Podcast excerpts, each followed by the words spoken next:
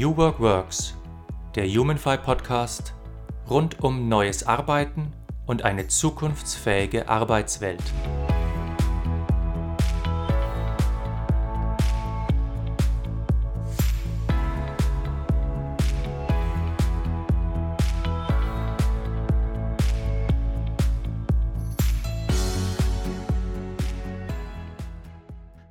Hallo und herzlich willkommen zu einer neuen Folge von Humanfy New Work Works. Ich bin Markus Feld und mein heutiger Gast ist Elise Müller. Elise, herzlich willkommen. Hallo Markus, schön, dass ich dabei sein darf. Elise, erklär unseren Hörern doch kurz, wer bist du und was magst du?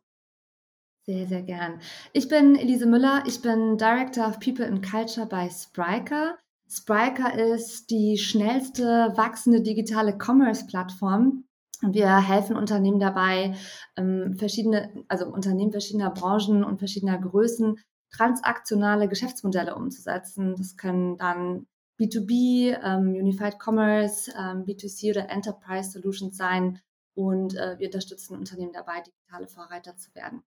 Meine Aufgabe dabei ist tatsächlich das ganze Thema People und Culture zu koordinieren, zu steuern. Ich bin auch schon sehr, sehr lange dabei, ähm, seit 2017. Damals waren wir noch ein ganz kleines Start-up. Mittlerweile sind wir über 350 Mitarbeiter, die auch global ähm, sitzen. Und meine drei großen Hauptbereiche, sage ich mal, um die ich mich kümmere, sind die Themen Talent Acquisition natürlich, also die Suche von Talenten weltweit.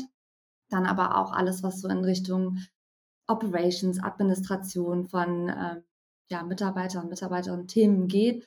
Und das dritte Thema ist mehr oder weniger mein, mein Steckenpferd und mein, mein Herzensthema, wo es wirklich um ähm, HR-Projekte geht. Und da gehört auch das ganze Thema New Work dazu und wie möchten wir eigentlich.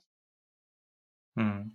Das heißt, ihr seid ja eine sehr digitale Firma. Ihr macht E-Commerce, ihr, ihr lebt das, ihr atmet das. Das führt mich gleich zu meiner ersten Frage. Hat sich durch die Pandemie bei euch überhaupt was verändert, wenn ihr schon immer digital wart und vorne dran? Absolut. Also ähm, ich glaube, wir waren schon immer ganz gut aufgestellt, was auch so Flexibilität betrifft. Wir hatten schon immer die Möglichkeit, mal von zu Hause zu arbeiten, aber fairerweise haben es sehr, sehr wenig Menschen gemacht. Also es war wirklich eher so eine Ausnahme, wenn Mitarbeiter oder Mitarbeiterinnen gesagt haben, sie arbeiten mal von zu Hause. Wir hatten doch eine sehr stark office-gerichtete Kultur. Ähm, und wir haben tatsächlich zwei Offices in Deutschland, einmal in Hamburg und einmal in Berlin. Und äh, da war sehr, sehr hohe Präsenz. Die Pandemie hat uns dann natürlich auch erstmal alle in die Homeoffices gezwungen. Ich glaube, das war am Anfang für viele eine extreme Umstellung. Ähm, nicht nur, weil sie auf einmal nicht mehr ihre Kollegen jeden Tag gesehen haben, sondern auch, äh, weil ihre Kinder zu Hause waren oder ähm, ihre Wohnungen irgendwie geteilt waren, natürlich auch noch mit, mit äh, Mitbewohnern und ähnlichem. Und auf einmal saß man doch sehr eng zu Hause aufeinander und musste trotzdem nebenbei versuchen, noch die Arbeit zu, äh, zu machen. Und ich glaube, das war für viele am Anfang wirklich eine, eine schwierige Situation. Ähm, es hat sich dann aber relativ schnell, so nach zwei, drei Monaten, auch ganz gut eingependelt und alle haben gemerkt, hey, irgendwie ist es doch ganz schön, auch mal von zu Hause zu arbeiten und die Dinge einfach von dort zu machen. Und das war für uns auch so die Geburtsstunde, sage ich mal, des, des ganzen Themas New Work und wie wollen wir eigentlich in Zukunft weiterarbeiten. Weil wir natürlich die Mitarbeiter auch gefragt haben, so, hey, was ist dann eigentlich eure Einstellung? Möchtet ihr dann eigentlich sein, wenn ähm, die Pandemie äh, wieder hoffentlich äh, weg ist, beziehungsweise wir ähm, sie, sie bekämpft haben oder besiegt haben oder wieder mit Leben gelernt haben. Und ähm, da war die, die Antwort doch sehr, sehr deutlich, dass äh, die Mitarbeiter und Mitarbeiterinnen gerne weiter auch flexibel von zu Hause aus arbeiten möchten. Hm. Also ich versuche mir das gerade so vorzustellen. Äh, People and Culture, du bist sozusagen im Auge des Sturms, die Pandemie zieht mhm. herauf. Was habt, also was habt ihr gemacht? Wie muss ich mir das im Maschinenraum vorstellen? Also es ist mhm. ja nicht damit getan, jetzt irgendwie nette Papers zu verfassen, sondern hands-on. Was, wie habt ihr versucht, das zu managen? Ja, also wir haben, wir waren tatsächlich sehr, sehr dicht an den Kollegen und Kolleginnen dran. Das war, glaube ich, einer der wichtigsten Punkte für uns, eines der wichtigsten Learnings auch, obwohl wir immer im Büro zusammen waren, hatten wir auch vom People and Culture Team gar nicht so viel ähm, Zeit mit den Leuten an sich. Also wir haben uns nicht jeden Tag getroffen und gefragt, so, hey, wie geht's euch eigentlich? Äh, in der Pandemiezeit haben wir aber genau das gemacht. Wir haben uns mehr oder weniger aufgeteilt. Ähm, alle Mitarbeiter und Mitarbeiterinnen bei uns hatten einen designated HR-Mitarbeiter, der für sie sozusagen zuständig war. Und dann haben wir wirklich alle zwei Wochen, mindestens alle zwei Wochen, intensiv mit den Leuten gesprochen und äh, versucht zu verstehen, wie geht's euch in der aktuellen Situation? Was können wir für euch tun? Ähm, sind da Themen, die euch irgendwie gerade besonders wichtig sind? Diese Informationen haben wir natürlich zusammengetragen, gesammelt und dann auch gesagt, wir, wir wollen auch flächendeckend nochmal wissen, wie es allen geht, haben dann angefangen, Pulse-Surveys rauszuschicken, regelmäßig, alle zwei Wochen geht das bei uns raus, um immer so einen kleinen Check-up zu haben und zu wissen, was, woran wir arbeiten müssen und was wir gerade für die Leute auch tun äh, müssen. Immer mit dem Ziel vor Augen, eine Arbeitskultur zu schaffen, die ja auch alle irgendwo lieben und äh, wo Mitarbeiter, Mitarbeiterinnen auch gerne sind. Das war schon immer eigentlich auch vor der Pandemie mehr oder weniger unser, unser großes Ziel. Und wir haben einfach angefangen, viel, viel mehr zu kommunizieren, viel, viel, viel mehr Meinungen einzuholen und zu verstehen, was, was sie brauchen. Und da ähm, ist dann eben diese besagte Survey auch entstanden, die ähm, mehr oder weniger uns dann gezeigt hat, dass die Mitarbeiter auch zukünftig langfristig gerne von zu Hause aus weiterarbeiten möchten, und ähm, damit war es für uns auch eigentlich nicht getan. Wir haben dann auch nochmal weitergeschaut, was sind dann andere Themen, die noch relevant sind, haben uns nochmal Studien angeschaut, was sind denn Benefits, die, die ganz, ganz oben stehen für ähm, Arbeitnehmer. Und da ist das ganze Thema Flexibilität an sich schon äh, sehr, sehr weit vorne. Und dann haben wir gesagt, okay, wenn die Mitarbeiter weiterhin von zu Hause aus arbeiten möchten, dann ist ja das ganze Thema Work from Anywhere zum Beispiel etwas, was, was spannend sein könnte. Und Work from Anywhere haben wir dann auch so definiert, dass es nicht nur heißt, Mitarbeiter arbeiten von zu Hause aus dem Homeoffice, sondern können tatsächlich auch aus unterschiedlichen Ländern heraus arbeiten. Das heißt, wir wollten den Leuten auch ermöglichen, äh, entweder zu reisen und von dort zu arbeiten, wenn es dann wieder möglich war, oder eben auch tatsächlich direkt Leute in anderen Ländern einzustellen, ohne dass sie nach Berlin oder Hamburg in dem Fall ziehen müssen. Mhm. Das zweite Thema dazu war flexible Arbeitszeiten. Natürlich, wenn man dann überlegt, hey, wir haben dann vielleicht Mitarbeiter, die in einem anderen Land sitzen mit einer anderen Zeitzone, müssen wir uns auch da irgendwo so ein bisschen äh, drauf einstellen und haben dann gesagt, wir bieten auch flexible Arbeitszeiten an. Zum einen für tatsächlich dezentrales Arbeiten, zum anderen aber auch, um den ähm, Arbeitnehmern und Arbeitnehmerinnen mehr oder weniger die Chance zu geben, auch ihre Familien irgendwie mit einzubeziehen und da eben auch Zeit zu haben, gerade so Themen Homeschooling und so mit unterzubringen, die dann eben nicht mit der Arbeit clashen. Und ähm, das letzte oder die letzte Komponente erstmal für den ersten äh, Wurf, den wir da gemacht haben, ähm, war dann das Thema flexibler und unlimitierter äh, Urlaub. Ähm, weil auch da haben wir gesagt, wenn wir nicht mehr vorschreiben, wo die Leute arbeiten, wann die Leute arbeiten, warum müssen wir vorschreiben, wie viel die Leute arbeiten? und haben uns dann dazu entschlossen, auch das noch äh, als Teil von unserem großen Konzept, das jetzt Flow heißt, ähm, anzubieten. Hm. Also das hört sich ja alles sehr durchdacht, sehr smooth an. Ähm, mich würde jetzt mal interessieren, habt ihr Leute verloren? Hat es irgendwo so gerumpelt, wo er sagt, äh, hoppla, ja, jetzt brauchen wir einen Wagenhebner, das Ding ist ab? Ähm, verloren tatsächlich nicht. Ich glaube, da, da gab es natürlich so Situationen, ja, ganz kurz auch mal so ein bisschen Kurzarbeit, natürlich, weil wir auch nicht wussten, wo geht's lang und ähm, wie entwickelt sich die Situation für uns. Das war schon für den einen oder für die andere nicht besonders schön, sag ich mal, ne? so in so einer Situation zu sein, so hey, warum bin ich jetzt irgendwie in Kurzarbeit und jemand anderes, äh, der fast den gleichen Job macht wie ich nicht. Das ist einfach eine super schwierige Entscheidung gewesen und äh, mussten wir dann am Ende des Tages aber auch hier und da fällen. Und ich glaube, dass das so ein Grund war, warum wir vielleicht auch Mitarbeiter verloren haben. Im Großen und Ganzen war das ganze Konzept, das wir dann danach ja entwickelt haben, ja aber auch da ähm, dazu gedacht, die Retention, also die Mitarbeiter auch wirklich ähm, zu halten im Unternehmen und ihnen etwas zu bieten, was eben noch nicht jedes andere Unternehmen bietet, wo sie eben auch ähm, in einem Unternehmen arbeiten, das sich um sie kümmert und ähm, dieses ganze Konzept von Arbeiten nochmal neu denkt. Und ich glaube, das war so, das war so für mich auch eine der, äh, der prägendsten Dinge, die durch Corona passiert sind, dass wir einfach gemerkt haben, wir wollen nicht mehr das Leben versuchen in die Arbeit zu integrieren, sondern die Arbeit in das Leben integrieren. Und das ist etwas, was uns tatsächlich eher Aufwind gegeben hat und eher dazu geführt hat, dass Mitarbeiter bei uns bleiben äh, wollten, auch lang. Hm. hm. Wenn ich mich mit äh, Unternehmen äh, unterhalte oder mit Unternehmenslenkern, da ist immer ganz viel davon die Rede, dass in einer solchen Umbruchssituation sich ganz besonders gekümmert werden muss um die Führungskräfte. Da ist von Digital Leadership die Rede und von äh, virtueller Führung und von zusätzlichen Kompetenzen, die diese Führungskräfte brauchen. Wie war das denn bei euch in diesem, ähm, in diesem Umstellungsprozess? Habt ihr die Führungskräfte nochmal extra bespielt oder haben die sich selbst da was erarbeitet oder habt ihr gesagt, die Führungskräfte sind eigentlich auch nicht anders als die normalen Mitarbeiter, das wird schon? Also ich glaube schon, dass äh, Führungskräfte nochmal ganz gesondert auch Aufmerksamkeit brauchen in so einem Veränderungsprozess, weil sie am Ende ja auch diejenigen sind, die für den Rest des Unternehmens den Führungsprozess, äh, den, den Umstellungsprozess mit, mit äh, anstoßen und mit umsetzen. Und wenn die nicht auf unserer Seite sind oder die Themen nicht hundertprozentig verstanden haben oder vielleicht auch die Dinge einfach anders sehen, ähm, dann schafft man ja gar nicht diesen kompletten Umschwung auf das neue System. Wenn Führungskräfte zum Beispiel nie Urlaub nehmen, dann kann das ganze Konzept flexibler Urlaub gar nicht funktionieren, weil natürlich nehmen sich die Arbeitnehmer und Arbeitnehmerinnen ein extremes Beispiel an ihrer Führungskraft. Die haben natürlich auch eine Vorbildfunktion in jeglichem Sinne.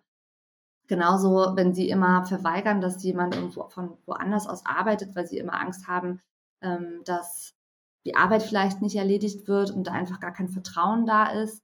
Ähm, auch da haben wir dann Probleme und dann haben die Arbeitnehmer und Arbeitnehmerinnen das Gefühl, wir haben ihnen was angeboten, was sie am Ende gar nicht nutzen können. Das heißt, das war schon ein wichtiger Punkt. Ich glaube, ein ganz, ganz, ganz wichtiger Teil dieses gesamten Konzepts war, dass wir von Anfang an ähm, C-Level-Support hatten. Das heißt, mein CEO, ähm, Boris Lokschin, der stand komplett hinter diesem Projekt von vornherein. Und das war natürlich insgesamt für diesen Change-Prozess und die Entwicklung von den New Work-Topics ähm, sehr, sehr hilfreich, weil er natürlich als Vorbild für die Führungskräfte, die darunter stehen, auch funktioniert hat. Und jetzt ist es natürlich an uns, ähm, nachdem wir das eingeführt haben und die Führungskräfte dazu auch tatsächlich separat abgeholt haben, was müssen sie eigentlich beachten, wie funktionieren die Prozesse, äh, sie auch dabei zu unterstützen, auch im operativen Geschäft äh, dann sicher zu sein. Und das, was du eben gesagt hast, dezentrale Führung, virtuelles Führen, das sind ja Themen, die viele noch gar nicht kannten, einfach weil sie es gewohnt waren, dass ihre Teams im, im Büro waren und sie einfach mal schnell vorbeigehen konnten.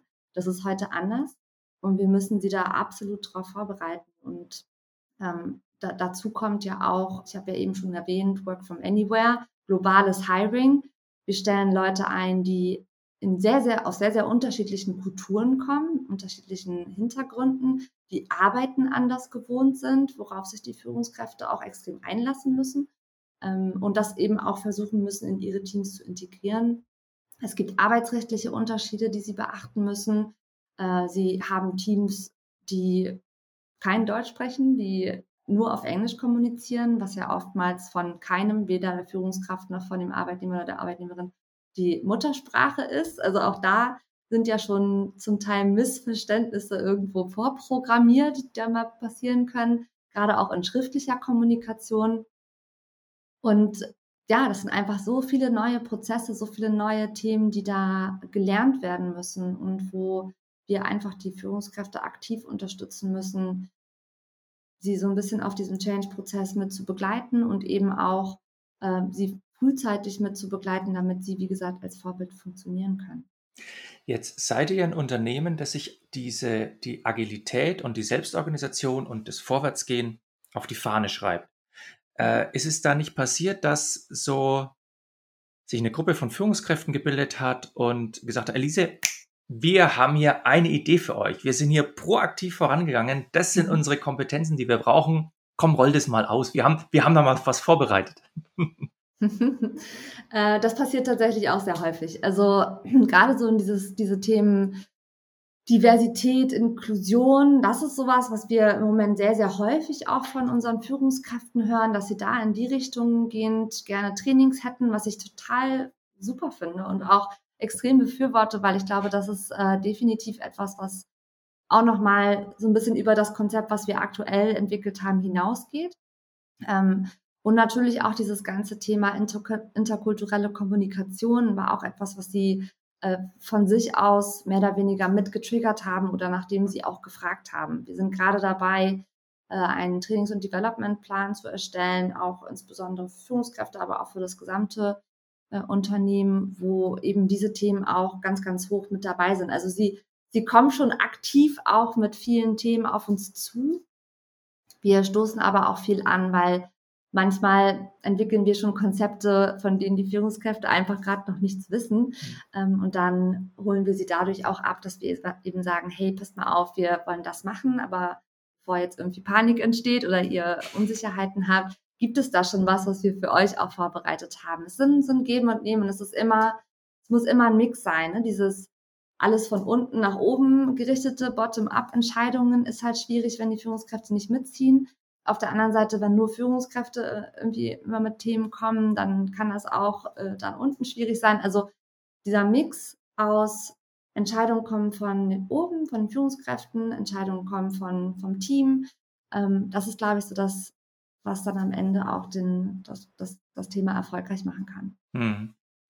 Also in grauer Vorzeit, vor 18 Jahren war ich auch mal in der HR-Funktion, ganz mhm. kurz nur, aber ich habe es ein bisschen mitgekriegt.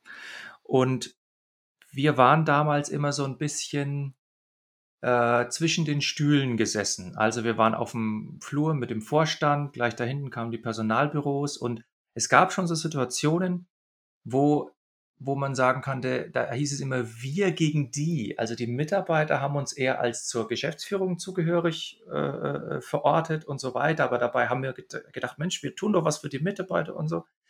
Und wenn ich dich jetzt so erzählen höre, äh, da sitzt man ja vielleicht auch so zwischen diesen Stühlen von Geschäftsführung, Führungskräften und Mitarbeitern. Also man hat ja diese verschiedenen Anspruchsgruppen aus sich rum. Wie schaffst du es? Wie schafft ihr das als HR, als People and Culture, da nicht ähm, ins Negative abzustürzen, sondern auf allen Seiten eine gewisse Akzeptanz zu erzeugen und dann so zu so einem Treiber zu werden der Veränderung? Hm. Finde ich total spannend, dass du das auch so erlebt hast. Hm, ich muss sagen, bei Spriker ähm, haben wir es tatsächlich ein bisschen anders. Ich, ich kenne das auch anders. Also ich habe auch in früheren Unternehmen oftmals das Gefühl gehabt, äh, wir HR sind immer die, die irgendwas wollen und die anderen finden das alle nicht gut. also das, das ist tatsächlich schon öfter vorgekommen und ich glaube, das war auch so eins der, der ersten Dinge, die ähm, mein Chef damals mir gesagt hat. Wir dürfen nicht in eine Situation kommen, wo HR-Themen und HR-relevante ähm, ja, Projekte, sage ich mal, immer irgendwie anderen Leuten auf den Füßen stehen, die dann immer sagen, ach, warum machen wir jetzt das schon wieder so? Ähm, und das war für mich auch immer ein Ziel. Also ich wollte auch nie, das ist ja auch so ein HR-Mythos, sage ich mal. HR, das sind so die, naja, die machen so ein bisschen HR. Also ich wollte immer, dass wir, mein Team als Wissensträger auch angesehen wird, dass wir ein Team sind, das äh, vertrauenswürdig ist, das ähm, mit, mit neuen, guten Ideen um die Ecke kommt und das eben nicht wie so ein Troller-Team, sage ich mal, angesehen wird, sondern tatsächlich äh, ja ein Businesspartner auch für die Führungskräfte, aber auch für die äh, für den Vorstand ist und natürlich auch für die Mitarbeiter. Und das, das war mir schon immer ganz, ganz wichtig. Und ich glaube, man muss unterschiedliche Sprachen sprechen mit jeder einzelnen Gruppe. Man muss aber auch ähm, so einen Weg finden, zum einen irgendwo neutral aufzutreten, trotzdem aber den Mitarbeitern und Mitarbeiterinnen das Gefühl zu geben, ich höre mir an, was deine Probleme sind und ich möchte dir helfen. Und ich versuche einen Weg zu finden, das zu tun. Auf der anderen Seite natürlich aber genauso mit den, mit den Führungskräften ähm, zu definieren, was sind eigentlich die Strategien, die wir fahren müssen in den einzelnen Teams, ähm, um zum einen Mitarbeiter happy zu, äh, zu machen, äh, sie zu fördern, sie zu, weiterzuentwickeln, die Themen, die ihnen vielleicht nicht so gut passen, anzubringen und beim Vorstand oder bei, bei der Geschäftsführung ähm, eben Transparenz zu schaffen. Ich glaube, das ist auch nochmal so ein ganz wichtiger Punkt. Ich bin auch Teil des Management-Teams, was natürlich für HR auch ganz, ganz wichtig ist. Und dadurch habe ich die Chance, einfach People-Themen immer wieder auf die Agenda zu rufen und zu sagen, das ist es, was für unsere Mitarbeiter auch gerade relevant ist. Lass uns darüber sprechen, lass uns versuchen, ähm, da einen, einen, Weg zu finden, um sie mit einzubeziehen ähm, und mit Prozessen oder mit neuen Themen und Projekten zu kommen, die äh, ihnen helfen, die aber uns als Gesamtfirma auch zu helfen. Und da ist auch ganz wichtig, meiner Meinung nach, dass das Verständnis da ist, die Leute, die bei uns arbeiten, sind nicht nur Ressourcen, das sind tatsächlich Menschen, die uns ja jeden Tag auch weiterhelfen. Und ähm, diese ganze Kultur von wegen Hire und Fire oder wenn ich den nicht mehr habe, dann tausche ich ihn einfach gegen jemand anderen aus. Das, das ist ja etwas, was wir zum einen gar nicht wollen, ähm, weswegen wir auch sehr, sehr intensive Recruiting-Prozesse haben, um wirklich den besten Kandidaten zu finden für eine Stelle.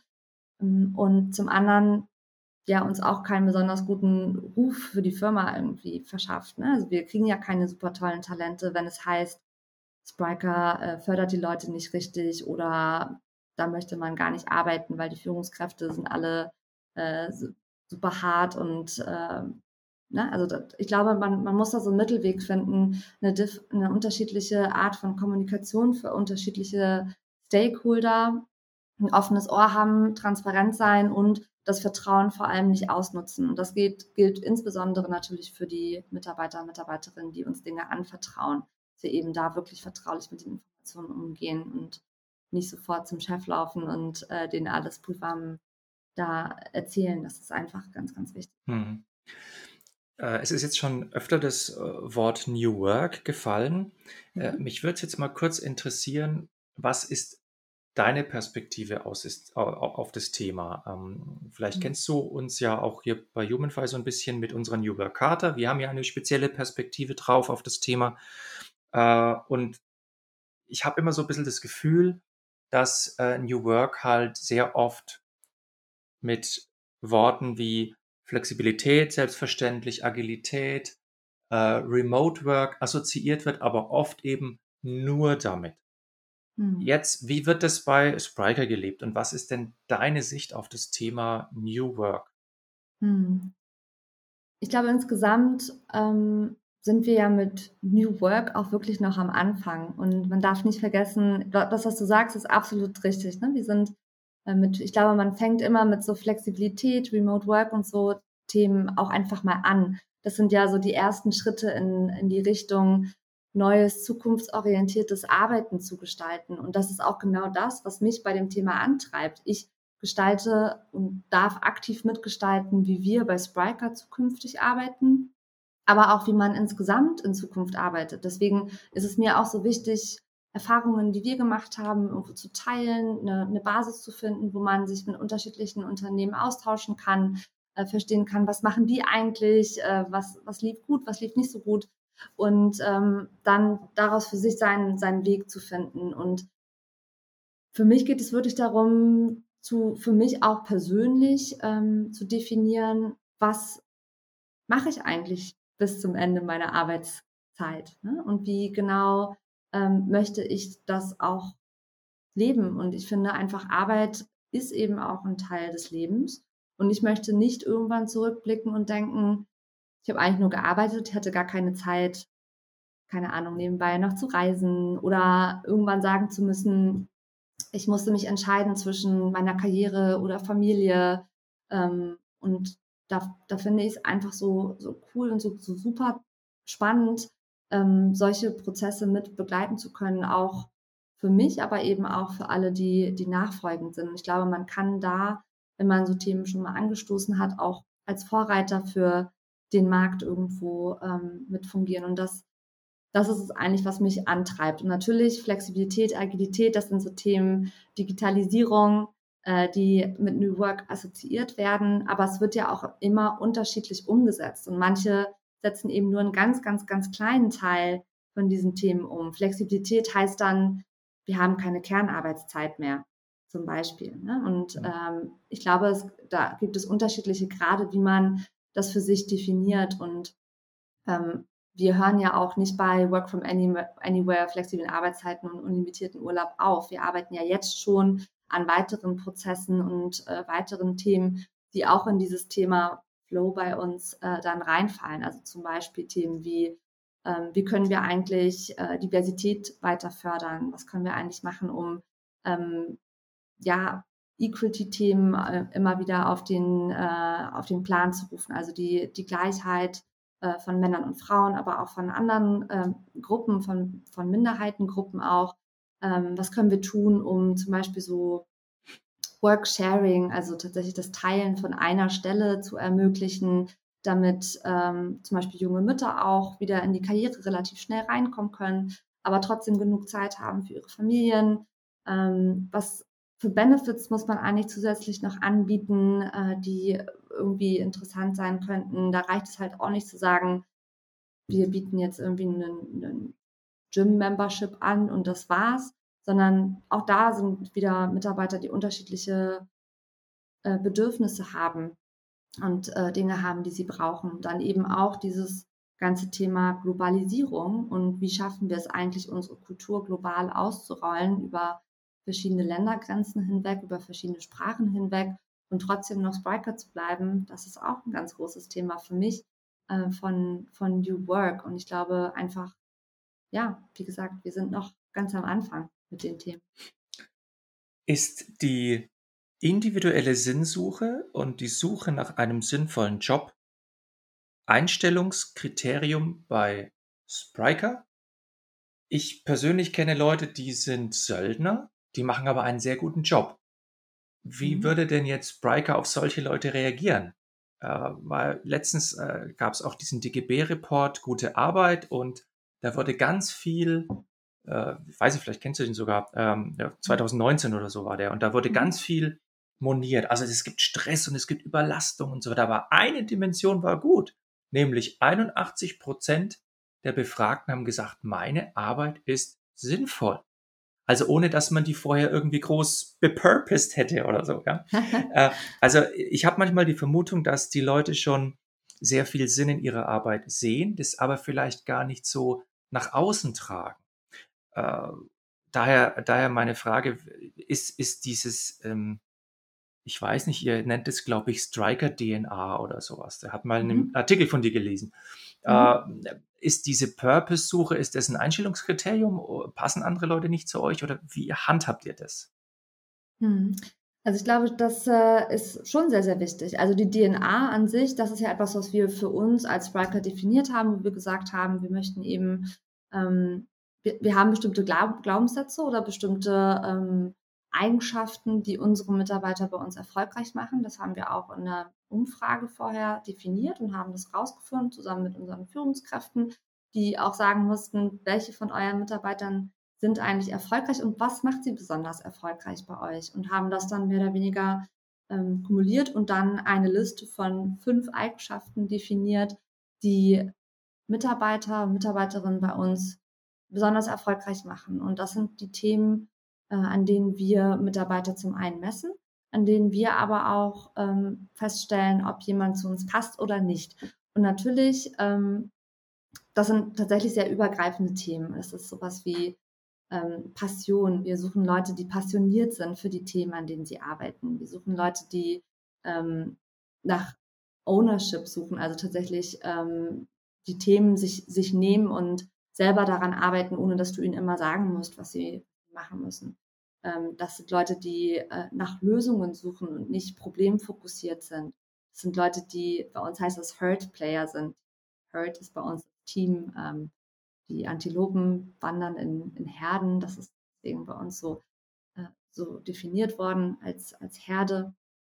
Und ähm, da, das sind eben alles so Dinge, sage ich mal, die jeder irgendwo mitbringen muss und die wir aktiv suchen. Und ich glaube, das ganze Thema Vision, ähm, wo geht es eigentlich hin, was wollen wir eigentlich, das ist extremst wichtig und das ist auch was, was ich ähm, auch schon mal äh, teilen durfte auf einer größeren Bühne. Wir haben so ein eigenes Event, das heißt Breaker Excite.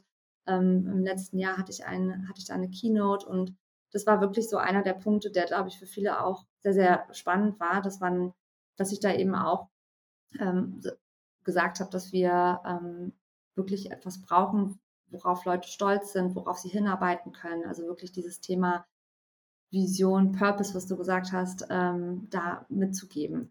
Niemand möchte einfach nur irgendwo arbeiten, ohne zu wissen, wofür es eigentlich macht. Dazu gehört eben auch eine starke Vision, ein starkes Sinnbild äh, dahinter. Und ich finde die Studie, ich habe sie tatsächlich auch äh, schon mal gesehen, zumindest in Ansätzen. Und ich finde das total spannend, dass äh, trotzdem vielleicht nicht alles perfekt ist, äh, dass Leute trotzdem ähm, glücklich sein können bei einem Arbeitgeber, weil sie eben wissen, wofür sie es tun, wofür sie jeden Tag arbeiten, weil es eine starke Vision ist. Hm. Wir haben uns ja im Vorgespräch auch über äh, ein Phänomen unterhalten äh, oder eine Herausforderung von euch unterhalten, das sogenannte Global Hiring. Mhm. Äh, das würde mich jetzt noch wirklich mal interessieren, weil es ja eine sehr spezielle Situation ist. Ihr, ihr habt, oder du hast gesagt, ihr äh, expandiert, das heißt, ihr sucht Talente auf der ganzen Welt. So, mhm. Global Hiring. Jetzt würde mich mal interessieren, was sind denn die Mechaniken dahinter? Worauf muss man da aufpassen? Also ich kann mir nämlich vorstellen, dass dieses Thema für viele andere Firmen auch relevant sein wird. Gerade wenn man sagt, im Remote Working Zeitalter, ich suche mir einfach meine Talente irgendwo und nicht mehr in Bottrop. Ja, sag mal. äh, also was heißt Global Hiring bei euch? Was sind die Mechanismen? Worauf muss man da aufpassen? Das ist auf jeden Fall ein sehr, sehr großes Thema, an dem wir ähm, auch tatsächlich erst seit Anfang diesen Jahres arbeiten. Also es ist auch relativ neu für uns. Aber wir haben einfach festgestellt, der War for Talent, das ist nicht nur einfach ein Buzzword, das ist tatsächlich einfach Fakt. Und wir, wir leben das jeden Tag. Wir sehen das immer mehr an den ähm, Bewerbungen, die wir bekommen, aber auch an den äh, direkten Ansprachen, die wir machen von Leuten, die vielleicht in Deutschland sitzen, die einfach in festen Job sind und da auch total happy sind und da auch gar nicht raus möchten. Und wir haben dann einfach irgendwann auch festgestellt, auch der Umzug nach Berlin ist jetzt vielleicht nicht für jeden äh, das Nonplusultra. Äh, auch wenn ich ja persönlich Berlin sehr, sehr liebe, gibt es doch genug andere Menschen, die das eben nicht tun oder die eben einfach schon extrem gesettelt sind. Das heißt, die ihre Familie irgendwo äh, ansässig haben, wo dann natürlich auch der Partner, die Partnerin den festen Job hat, wo die Kinder in Schulen integriert sind. Da möchte nicht jemand einfach so äh, komplett risikoreich, sage ich mal, seinen Lebensmittelpunkt verschieben in eine komplett neue Stadt. Und es ist auch nicht jeder äh, ein Großstadtfan, das muss man auch dazu sagen. Und ähm, das war so für uns der, der Anreiz zu sagen, okay, lass uns doch mal über den Tellerrand hinausschauen, lass uns doch mal gucken, was es eigentlich sonst noch so gibt. Und wir hatten schon immer den Fall, dass wenn wir Stellen ausgeschrieben haben, dass sich extrem viele Menschen, die super, super tolle Lebensläufe hatten, aus dem Ausland beworben haben. Und wir sind immer so ein bisschen davor zurückgeschreckt, weil natürlich hatten wir immer so im Hinterkopf, ja, die müssen ja dann nach Berlin ziehen, dann haben wir die ganzen Visumsprozesse, wie genau macht man das dann am Ende? ähm, und im Ausland anstellen, hm, könnte auch irgendwie schwierig sein. Aber gerade im Hinblick auf zukunftsgetriebenes Arbeiten äh, muss man sich da einfach auch mal so ein bisschen rantrauen. Wir haben das gemacht äh, in Zusammenarbeit mit ähm, einem Partner. Also es gibt Unternehmen, die heißen Employer of Records. Das sind Unternehmen, die ähm, sozusagen die Mitarbeiter im Ausland für uns anstellen. Wir sind aber die komplett weisungsbefugten ähm, Arbeitgeber dann mehr oder weniger. Das heißt, wir können bestimmen, was der Mitarbeiter macht, ähm, beziehungsweise welche Aufgaben der Mitarbeiter macht. Wir geben vor, wie der Vertrag auszusehen hat, beziehungsweise welche Benefits wir bei uns anbieten, die wir auch in anderen Ländern anbieten möchten. Der Partner hilft uns aber dabei, durch den, den Wust an unterschiedlichen arbeitsrechtlichen Themen äh, durchzu, durchzugehen und tatsächlich auch die richtigen Entscheidungen zu treffen, weil Arbeitszeiten, äh, Urlaubstage und, und Co., sage ich mal, in vielen Ländern einfach sehr, sehr unterschiedlich sind. Also, und, also Entschuldigung, mhm. der Employer of Records ist quasi eine legale Möglichkeit, äh, genau. Leute aus einem anderen Land dort anzustellen, aber Richtig. ihr seid eigentlich der Arbeitgeber. Richtig, genau. Der okay. Employer of Record hat in dem Land eine ähm, Tochtergesellschaft oder eine Legal Entity, die wir ja faktisch einfach nicht haben. Und dadurch können sie ähm, die Leute direkt anstellen dort. Der Employer of Record arbeitet dann in dem jeweiligen Land mit HR-Partnern zusammen, aber auch mit äh, Leuten aus der Rechtsabteilung, die dann eben für das Land zuständig sind und uns dann eben auch entsprechend beraten können, was natürlich super gut ist, weil wir natürlich das Arbeitsrecht der ganzen Welt nicht können wollen und auch nicht, äh, nicht verstehen oder, oder greifen können. Also es funktioniert einfach nicht. Und für uns war das extrem erfolgreich. Wir haben jetzt innerhalb dieses halben Jahres Mitarbeiter in 15 verschiedenen neuen Ländern angestellt äh, und haben 15 äh, über also über 15 tatsächlich Mitarbeiter. Manche sind auch im gleichen Land gelandet. Ähm, aber es sind tatsächlich extrem gute Talente, die wir einfach in Deutschland vielleicht nicht gefunden hätten oder nicht bekommen hätten, weil sie schon anderweitig ähm, angestellt waren. Von daher ist das eine extrem gute Möglichkeit, Leute im Ausland anzustellen. Es gibt natürlich noch super viele Herausforderungen dabei. Ähm, wenn man mal so ein bisschen schaut, welche Rollen sind dann dafür überhaupt vorgesehen. Ne? Also so ähm, Vertrieblerstellen zum Beispiel, da wird es dann schon wieder so ein bisschen schwierig, weil natürlich äh, ein Vertriebler auch Verträge abschließt und das Land, in dem die Person das tut, äh, möchte dann auch gerne was davon abhaben. Also steuerrechtliche Implikationen oder ähm, Sozialversicherungsimplikationen, die wir da einfach mit, mit beachten und mit betrachten müssen. Ähm, dann das ganze Thema Global Payment, ne? also auch wie zahlt man die Leute eigentlich nach nach welchem Standard zahlt man die Leute? Zahlt man die nach lokalem Standard, bisschen über lokalem Standard? Zahlt man sie nach deutschem Standard, so wie wir das ähm, halt hier tatsächlich machen? Ähm, und auch da muss man immer schauen, was bedeutet das dann eigentlich, wenn man das tut? Wenn wir jetzt zum Beispiel in einem ärmeren Land, sage ich mal, ähm, oder sozial schwacheren Land äh, Leute anstellen und denen dann deutsche Gehälter zahlen, was bedeutet das dann eigentlich für das Land auch? Und mhm. äh, wenn das alle machen würden, was würde dabei rauskommen? Äh, wenn wir jetzt das Global Hiring mal durchführen und wir gehen so fünf oder acht oder zehn Jahre in die Zukunft, siehst du zum Beispiel für Striker, aber auch für andere Unternehmen die Gefahr, dass sich die Unternehmensidentität dadurch aushöhlt also, dass wir zu so einem Phänomen kommen wie Ghosting, ja. Also du kannst jemanden einfach ghosten, sagen, äh, wir sind nicht mehr zusammen, klick, klick, so. Äh, und äh, ich kann mir vorstellen, dass das auch was mit der Loyalität des Mitarbeiters macht, wenn er in Peru vorm Bildschirm sitzt und für Spriker in Deutschland arbeitet.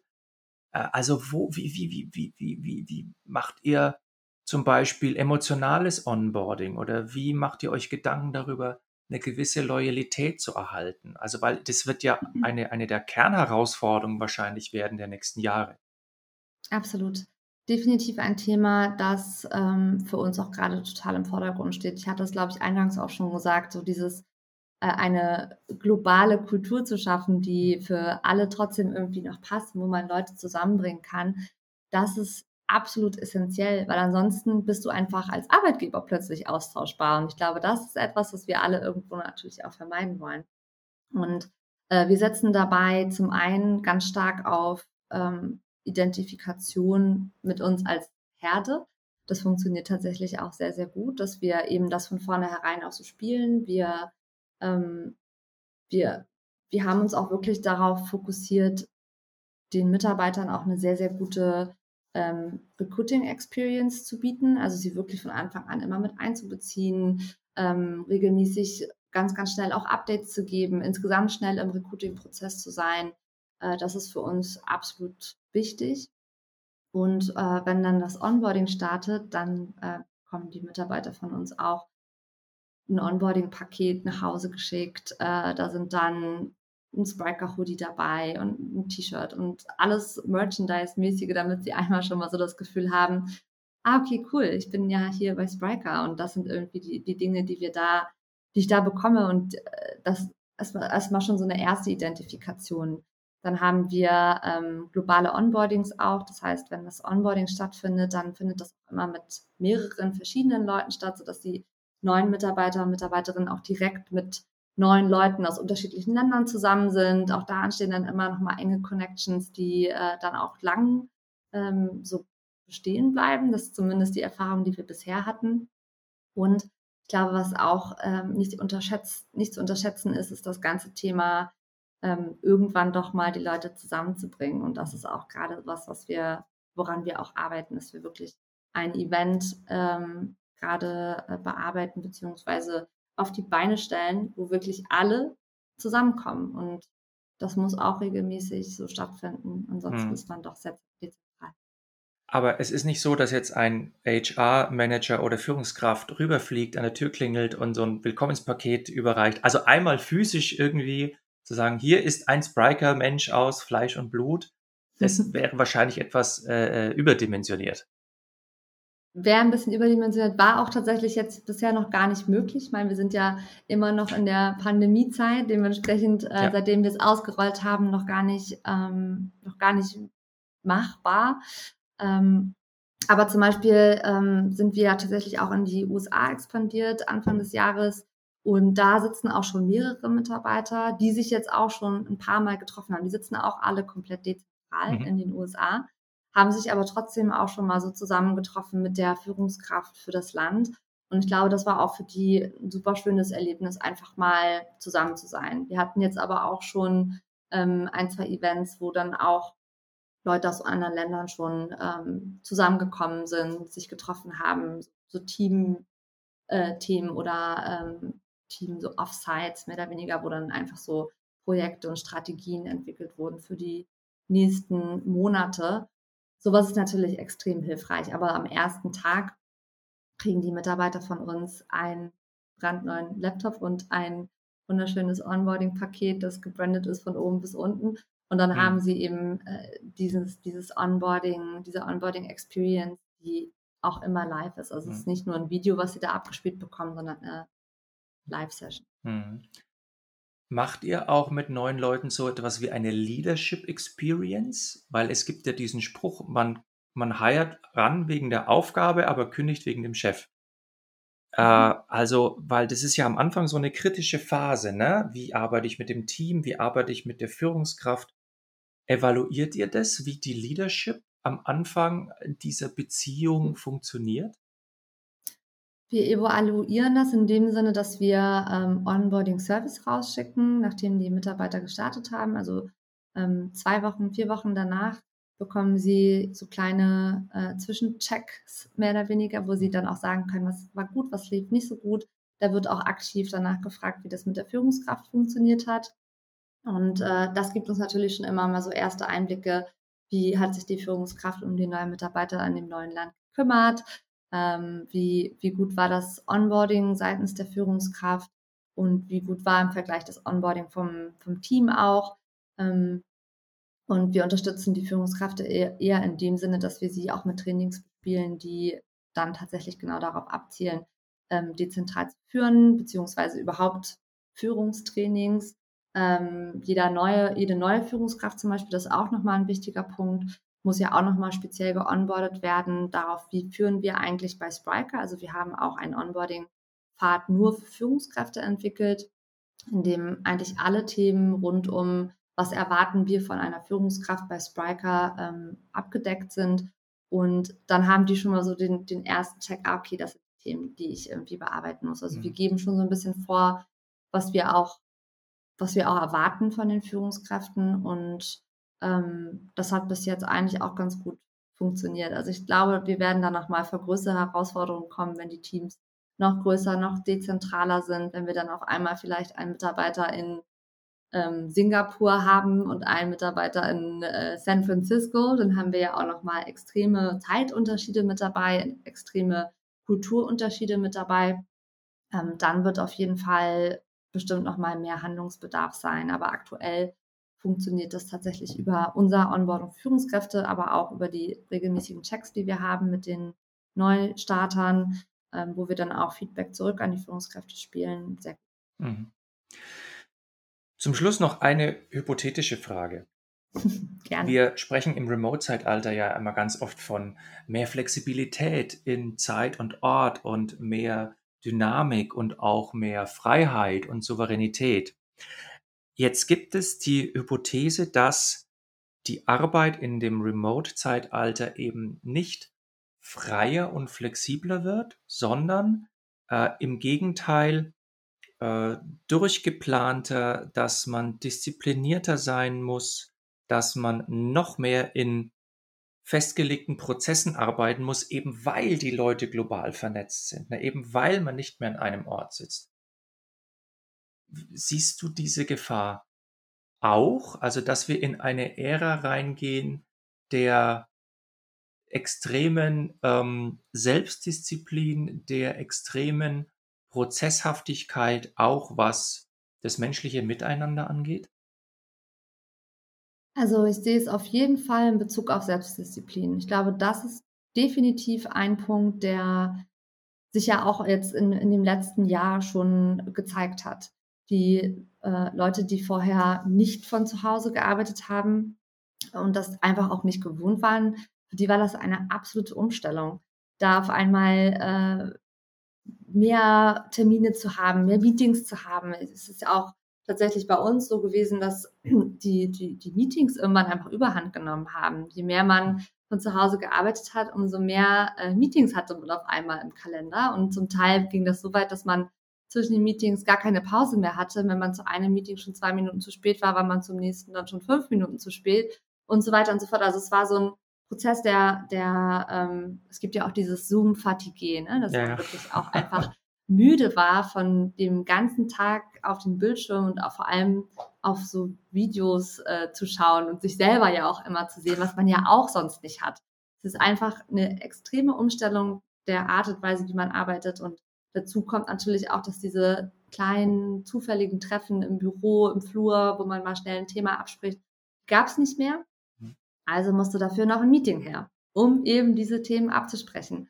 Und äh, das war wirklich so ein Punkt, wo dann auch viele Mitarbeiter, Mitarbeiter bei uns das auch gesagt haben und meinten so, ich, ich schaffe das so nicht mehr. Ich kann nicht die ganze Zeit nur von einem Meeting ins nächste rennen. Das ist ja so stressig, obwohl ich mich gar nicht bewege. Und das kommt, ist ja auch noch ein negativer Effekt, dass man sich eben gar nicht mehr bewegt, sondern den ganzen Tag auf seinem Schreibtischstuhl, an seinem Schreibtisch, an seinem Stuhl sitzt. Ähm, dass wir da auch dann irgendwann gesagt haben, wir müssen da auch was machen und haben jetzt zum Beispiel einen anderthalb Stunden lang internen meetingfreien Blocker pro Tag eingestellt. Jeden Tag mhm. haben die Mitarbeiter anderthalb Stunden Zeit, um Dinge einfach mal abzuarbeiten oder um tatsächlich zu sagen, ich mache in der Zeit jetzt was mit meiner Familie oder ich mache da eine richtig lange Mittagspause oder wie auch immer, um um dann eben auch da die Flexibilität wieder zurückzugewinnen und das Ziel, wie gesagt, äh, Arbeit ins Leben zu integrieren und nicht andersrum ähm, zu erreichen. Aber Selbstdisziplin auf jeden Fall einer der äh, wichtigsten Learnings, glaube ich, für alle, die angefangen haben, in dem in, in diesem Remote-Modus äh, zu arbeiten. Und ja, auch Prozesse sehe ich schon, dass sie einfach äh, besser strukturiert sein müssen, um Dinge nicht zu vergessen. Weil gerade wenn man so nebeneinander sitzt, zum Beispiel beim Onboarding, ist ja ein, der Klassikerbeispiel, ähm, wenn man zusammensitzt, auf einen Bildschirm schaut und der neue Mitarbeiter, die neue Mitarbeiterin kann dir die ganze Zeit über die Schulter schauen und weiß genau, wie du Dinge machst. Hm. Das funktioniert nicht in einer digitalen Welt. Da musst du die ganze Zeit dann deinen Bildschirm teilen und deinen Zoom irgendwie anhaben, damit du das machen kannst. Aber dann sind irgendwie noch drei Meetings dazwischen und dann funktioniert das wieder nicht. Und da müssen schon Strukturen und Prozesse her, die, äh, die das definitiv regeln oder die helfen, ähm, solche Prozesse besser zu machen. Aber was ich auch glaube, ist, dass ähm, dieses Thema Flexibilität, reisen können während des Arbeitens ähm, und einfach ein bisschen unabhängiger zu sein, das ist ja etwas, was gerade die neue Generation, also Generation Z tatsächlich auch ähm, fordert und auch einfordert. Und ich glaube nicht, dass sie sich damit zufrieden geben werden, wenn auf einmal alles noch durchstrukturierter und noch stressiger ist als vorher. Das heißt, auch da wird es eine Veränderung geben müssen und es wird äh, in eine Richtung gehen, hoffe ich zumindest, und das ist auch, worauf ich jetzt bei Spriker hinarbeite, dass wir durch Vertrauen ähm, den Mitarbeitern ermöglichen, wirklich so flexibel zu arbeiten, wie sie es eigentlich möchten und eben dann nur für bestimmte Prozesse oder für bestimmte Projekte die Prozesse so zu definieren, dass es dann eben auch funktioniert, eben auch äh, länderübergreifend und dezentral. Mhm. Aber es ist definitiv ein, ein Risiko, das ich auch sehe, gerade für Unternehmen. Ich glaube, das ist auch so ein Punkt, warum viele Unternehmen jetzt versuchen, ihre Mitarbeiter wieder ins Büro zu ziehen, damit eben sie sich auch nicht mit dem Thema unbedingt auseinandersetzen. Mhm. Es gibt immer Mittel und Wege, um da nochmal die Kurve zu kriegen, glaube ich. Ja. Selbst, Selbstdisziplin in Freiheit, das ist doch mal ein schönes, schönes Zukunftsmotto. Elise, äh, vielen, vielen Dank für dieses interessante Interview. Danke dir auch. War super, super spannend, mit dir über die Themen zu sprechen.